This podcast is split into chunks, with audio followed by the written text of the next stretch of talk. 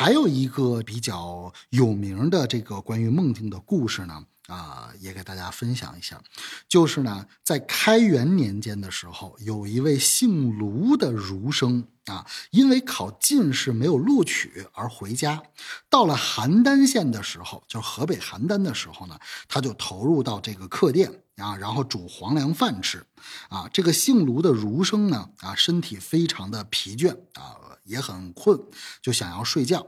这个时候呢，店中正好有一个道士。啊，就随手递给了他一个枕头啊，他朦朦胧胧的就在这个殿中就睡着了啊，然后呢就看到了这个朱门大户啊，这个时候呢，他看到这个朱门大户以后呢，就呃直接就走了进去啊，里边呢呃有漂亮的女子啊，然后就与他约定了这个婚约啊，就是跟他约定了结婚和成亲的这个事儿啊，后来呢，他就赶考。中了状元啊，授给翰林的这个职务啊。翰林是什么意思呢？翰林就是说，呃，在古代唐朝以后啊，皇帝的文学侍从官啊，就是陪皇帝读书的啊，就叫翰林啊。那么明清两代呢，一般都是从进士当中呃选拔出来这个翰林的这个职务啊。但是呢，他任职以后呢。啊，和这个宰相李林甫不和啊，而出朝啊，做了陕州的知州啊。因为奉命开河啊，有功啊，就是开取这个河道啊啊，他立了功了，所以呢，被升为了御史中丞啊，兼征西大将军啊。然后领军就出征，呃，领军出征啊，然后奏捷立功了啊，就是领军出征以后呢，也这个呃打了胜仗了。啊，然后这个时候呢，又奉诏还朝啊，推尊为上相啊，加封为赵国公啊，最终呢，享年八十有余啊，一病而命终了啊。这个时候他已经八十多岁了啊，就在他命终的时候，然后受惊啊，就醒过来了。这个时候他才知道啊，这些都是梦中的事儿啊。这个姓卢的儒生呢，就感慨的说道。啊，说富贵荣华五十年，不过瞬息片刻间啊。所以说呢，这个呃，在梦中的这个时间呀，是过得非常非常快的。这个儒生醒来感叹的时候，发现他当时入店的时候煮的这个黄粱饭还没有煮熟啊。所以这个第二个这个典故呢，就是著名的这个黄粱一梦。还有一个呢，就是也是一个比较有意思的一个梦境啊啊，跟大家分享一下啊，这个是关于秦始皇的一个呃有预兆的一个梦境，就说呀，说秦始皇当年呢，在这个战胜了六国之后啊，七国嘛，齐楚燕韩赵魏秦。秦始皇呢，把六国平了以后，然后得了天下。有一次呢，这个秦始皇呢，在御园当中喝酒啊，突然就感到非常的疲惫和困倦，就在白天的时候啊睡着了。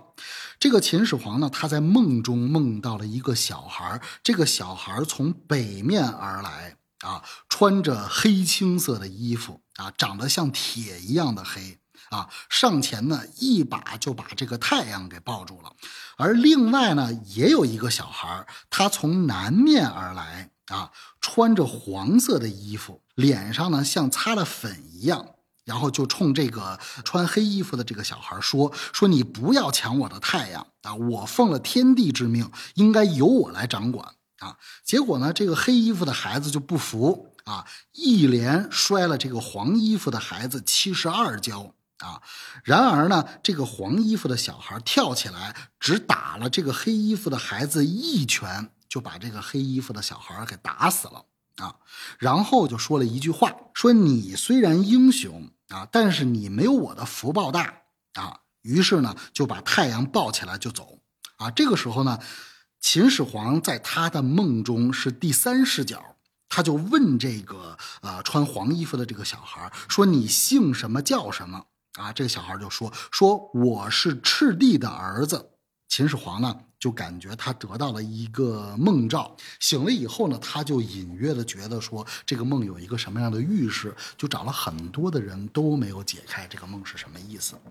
啊，我告诉大家这个梦是什么意思。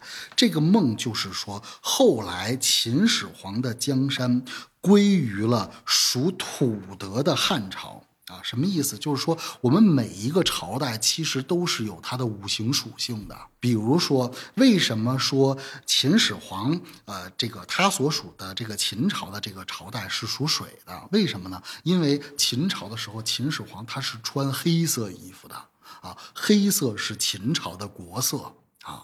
而这个后来呢，你想，如果他的这个朝代是属水德的朝代的话，什么是克水的呢？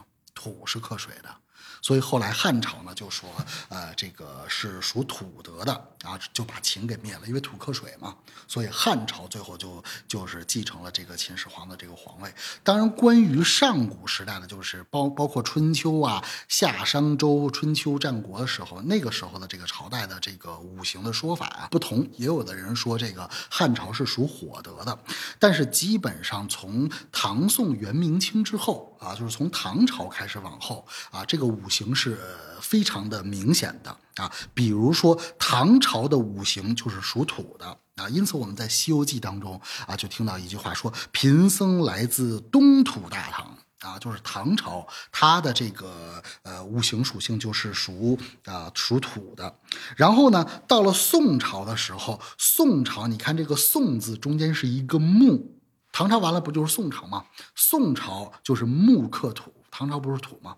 宋朝就是木，到了元朝的时候，这个“元”元字就是有乾元之意啊，乾元。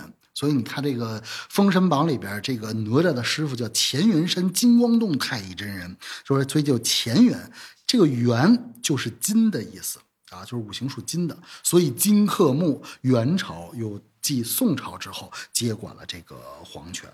紧接着到了明朝的时候，这明就是光明嘛，什么能带个光明？火嘛，所以明这个字就是属火的。所以明朝呢，就是火德的朝代。然后再往下就很明显了，清朝啊，清朝你看它的官服都是藏蓝色的，对吧？然后清朝呢，就是水又克火啊，又把这个明朝给给灭了。啊然后接下来呢，那我们再想想当代是什么样的属性啊？你再想想，现在有一个说法，就是说，呃，九子火运啊，旺国运啊。为什么九子火运旺国运啊？因为火生土嘛啊，所以这个呢，就是说，呃，很明显啊。那也就是说，每一个朝代其实都是有它的这个五行属性的。